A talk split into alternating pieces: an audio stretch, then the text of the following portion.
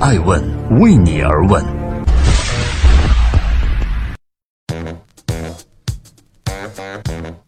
大家好，欢迎聆听《守候爱问每日人物》，我是爱成，每天八卦风口浪尖商业人物讲述创新和创富。今天你听了没有呢？韩国第一白富美或将继位，而她的婚姻竟然是个悲剧。这些天来，跟朝鲜半岛有关的新闻真是不少。先是金正日的长子金正男在马来西亚被刺身亡，而这两天，马来西亚警方已经逮捕了多名嫌疑犯。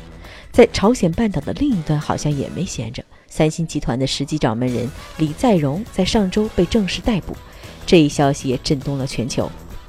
李在镕的被捕也让谁将接管三星集团成为了被很多人热烈讨论的话题。而目前看来，李在镕的妹妹三星集团会长李健熙的长女李富珍成为了最大热门人选。那关于这位三星公主又有什么样的故事呢？且听今天爱问每日人物。正在播出的是《爱问每日人物》，每天八卦风口浪尖商业人物讲述创新和创富。今天《爱问每日人物之三星可能的接班人大公主李富真》。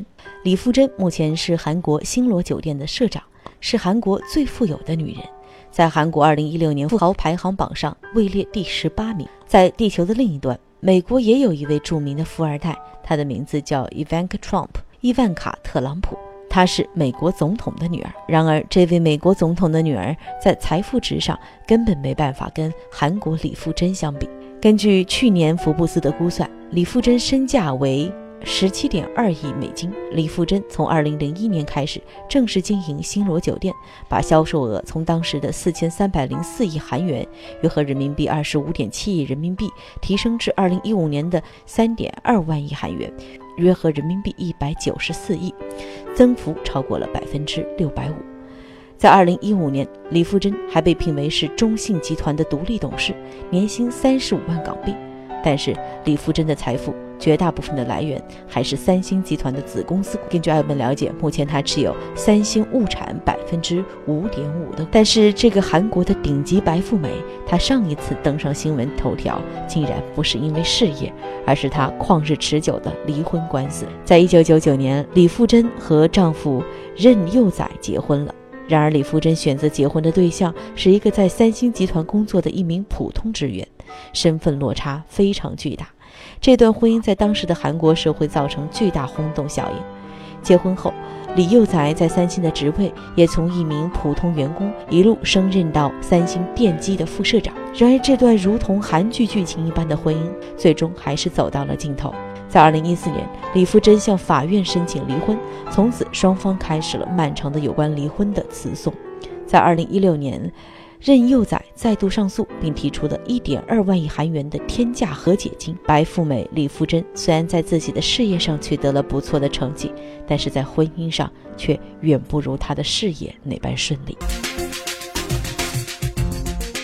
正在播出的是《爱问每日人物》，每天八卦风口浪尖商业人物讲述创新和创富。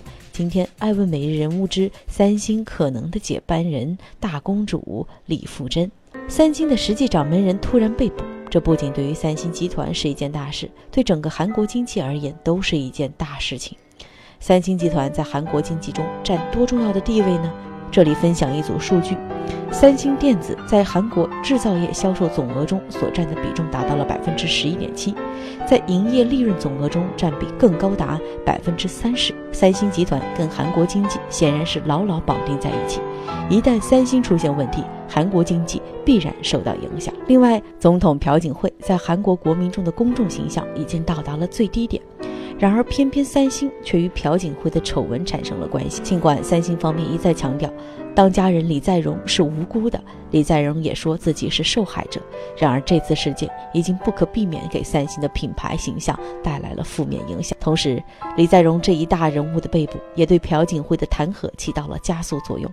这一跨年度的新闻大事件，可能在不久的将来会迎来一个大结局。在今天艾问每日人物的最后，感谢各位继续关注微信公众账号 i ask media。无论将来李富真是否执掌三星，未来的三星掌门人都将面临着艰巨的任务。首先，最需解决的呢，就是带领三星从朴槿惠亲信干政门事件和 Note 7爆炸事件中走出来，重塑企业和品牌的形象。三星共和国可能迎来了对自己无比重要的时刻。但是，有关企业的危机，从另外一个角度来看，也可以称为是一个发展机。有很多人认为，三星可以通过这次事件让自己的经营更加透明化，这对于三星或许真的是一次机会。而三星这艘航空母舰将要怎么航行，这是接下来一段时间内各方备受瞩目的焦点话题。我是爱成爱问的创始人，爱问让内容有态度，让数据有伦理，让技术有温度。感谢您的收听，每天晚上九点半我们再见。爱问是我们看商业世界最真实的眼睛，记录时代人物，传播创新精神，探索创富法则。